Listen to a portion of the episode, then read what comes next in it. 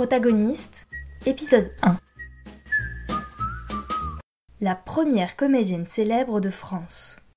Durant l'Antiquité, la scène est réservée aux hommes, qui portent des masques et se travestissent.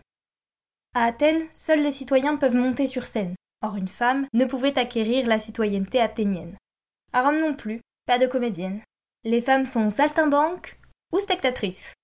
Après la chute de Rome au Ve siècle, le théâtre tombe en désuétude. Il reviendra en force au IIe siècle après Jésus-Christ grâce à l'Église qui se met à raconter des histoires religieuses en langue profane. Tous les rôles féminins, notamment ceux des vierges, sont interprétés par des prêtres. Les confréries de théâtre amateur sont aussi exclusivement masculines. Certains historiens ont cependant noté l'existence de quelques représentations de drames liturgiques par des religieuses. Au XVIe siècle, les femmes de comédiens commencent à jouer, d'abord par souci d'économie, ensuite parce que le travestissement devient tabou.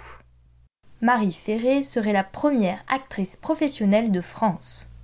En 1545, elle s'engage contractuellement à suivre pendant un an la troupe d'Antoine de l'Espéronnière dans tous les lieux où elle jouera des anticailles de Rome, consistant en plusieurs histoires, morales, farces et soubresauts, en telle manière que chacun qui y assistera y prendra joyeuseté et récréation.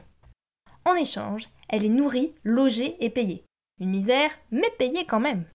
Elle n'est cependant pas considérée comme la première comédienne star française, son nom n'étant pas passé à la postérité. Au même moment, en Italie, la commedia dell'arte se développe. Les troupes pratiquant ce théâtre d'improvisation sont mixtes. En 1571 puis en 1603, la troupe des Gelossi appelée à se produire à la cour par Catherine puis Marie de Médicis, remporte un franc succès en France. Isabella Andreini, membre de la fameuse troupe des Gelossi, est ainsi généralement considérée comme la première femme officiellement autorisée à jouer devant la cour de France. Cette comédienne et poétesse fut adulée, certes pour sa beauté, mais surtout pour son talent d'actrice. Elle a d'ailleurs donné son nom au personnage d'Isabella, une figure d'amoureuse emblématique de la Commedia dell'arte. Sa grande renommée lui valut d'ailleurs des funérailles honorifiques à Lyon. Une pièce de monnaie fut même frappée en son honneur en 1604. Il faut donc attendre la fin du XVIe siècle pour que la présence de femmes sur scène se démocratise en France.